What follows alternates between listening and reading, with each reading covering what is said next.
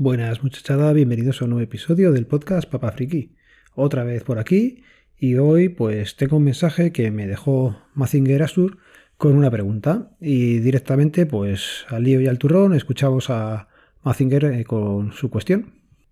Buenos días Alberto. Bueno, mira, te voy a mandar una consulta del DNI. Algo que se me ocurrió ahora cuando estaba escuchando tu, tu último podcast en el que hablas de de una familia que va a hacer cinco pasaportes y que, bueno, que van, tienen cinco citas pero que van fuera de hora, que, que al final se puede realizar el trámite porque, porque no llevaban el DNI de, de la madre, que era imprescindible para, para hacerlo. La pregunta es, eh, yo creo, creo que no es obligatorio ir con el DNI por la calle y que en un momento dado sí que te pueden llevar a comisaría, si, si la policía te pide el DNI y no lo tienes, sí que te puede llevar a comisaría para identificarte.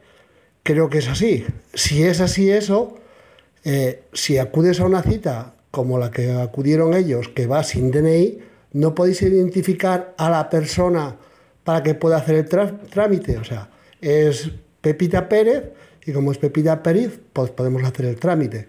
¿Eso no se puede hacer así? Bueno, eh, una duda que me surgió ahora al estar escuchándote. Pues muchas gracias Poli por mandar la pregunta y te cuento por partes. Comentabas que si es obligatorio llevar el DNI. Es obligatorio, a partir de los 14 años todo español está documentado o debe estar documentado con el DNI, está obligado por ley y tiene que llevarlo en teoría siempre que esté por la calle. Luego es cierto que mucha gente pues no lo lleva y ahí es cuando es lo que comentas, se puede llevar a una comisaría para efectos de identificación. No vamos a entrar en cuándo te tienen que llevar o cuándo no, pero bueno, se puede llevar para efectos de identificación. Comentabas que si estando allí, pues se le podría haber identificado y luego haber hecho el trámite. Pues en principio no. Y te explico bien por qué. El tema está en que hay una, un Real Decreto que regula la tramitación y la expedición del DNI. Es el, si lo queréis mirar, el, el 1553 del 2005. Fecha 23 de diciembre y ahí se regula la expedición del documento nacional de identidad y sus certificados de firma electrónica. ¿vale? Estamos hablando del 2005, la última modificación. Ahí pues todavía no estaba la aplicación de mi DGT, luego os contaré por qué he dicho esto de la aplicación, y ahí es donde se queda regulado cómo se tiene que hacer pues la expedición y la obtención del DNI. ¿Qué pasa? Que lo que te pide es el DNI. A día de hoy, sí o sí, se tiene que pedir el DNI porque el Real Decreto que lo regula es ese.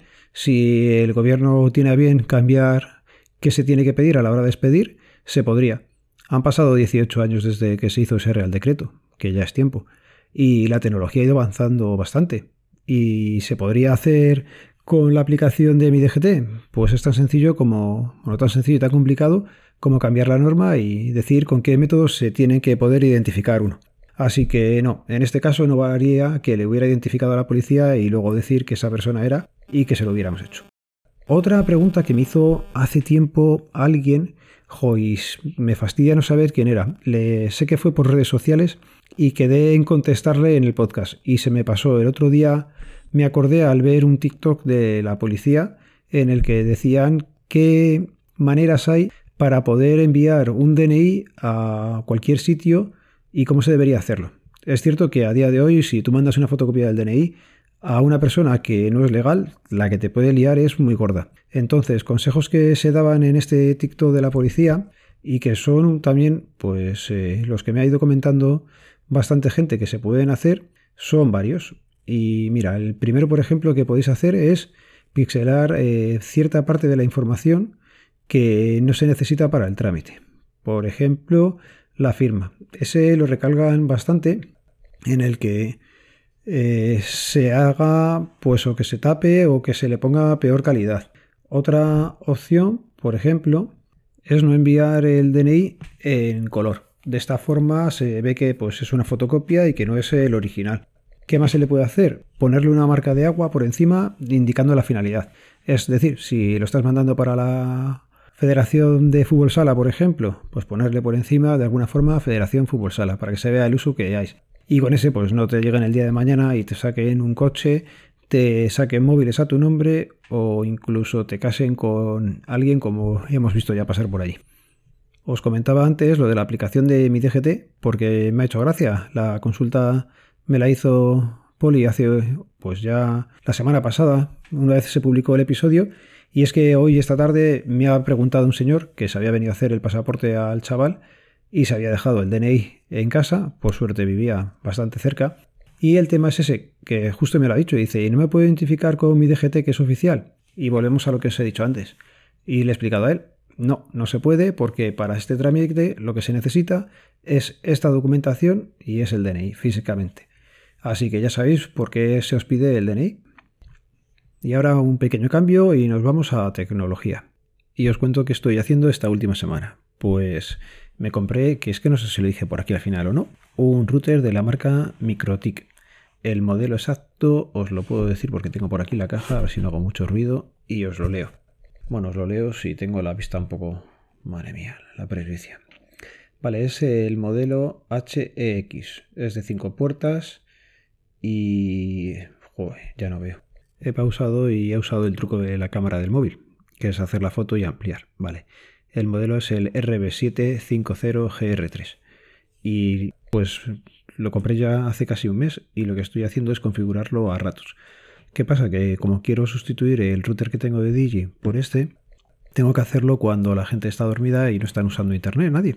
Entonces, pues cuando saco ratos es por la noche y, está costando sacar bastante rato para configurarlo bien. En principio, bueno, pues hay bastante información, con lo cual siguiendo manuales, vídeos y hablando con un buen amigo, pues me va echando una manilla y, y ahí voy sacando las cosas adelante. Gracias David por la ayuda que estás prestando. Total, que ya he conseguido pues que tenga el router internet y ahora estoy configurando las reglas del firewall y me queda por dar luego la conectividad wifi que al quitar el de Digi la pierdo. Bueno, pues eso quiero hacerlo sacando del cajón el router de Netgear, el modelo Orbit RB 20. Dios, qué poco veo, esperar. Otra vez he usado la cámara. El modelo es el RBR20.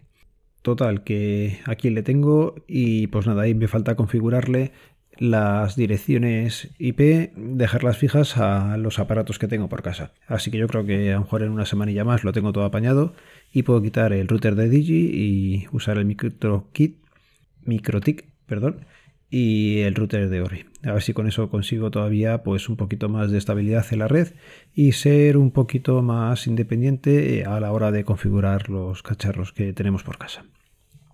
Estoy con eso y sigo liado con Node-RED haciendo automatizaciones en casa. Ahora estoy con las notificaciones de la aerotermia que sí, ya la hemos encendido, ya ha ido funcionando pues una semana, semana y pico y bueno, de momento la factura parece que está un poco más contenida, pero yo os iré contando cuando vayan llegando facturas nuevas.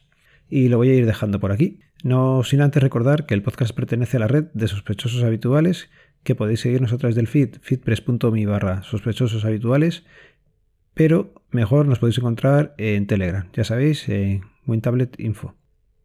Y antes de cerrar del todo el episodio, os recuerdo que tenéis también en Telegram el canal del podcast lo podéis encontrar en t.me barra papá-friki, donde se van publicando los episodios y comentar que últimamente el feed de FeedBurner ha dado algún problemilla.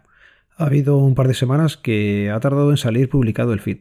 En concreto, la última semana, un día y pico hasta que se publicó. Así que nada, si queréis, pues os podéis apuntar allí al canal de Telegram. No de mucho la brasa, solamente mando los episodios y poquito más. O sea que pero bueno, por si algún día deja de funcionar ese feed, que sepáis que también podéis encontrarme por ahí, ¿vale? Venga, lo dicho. Un saludo. Nos vemos, nos leemos, nos escuchamos. Adiós.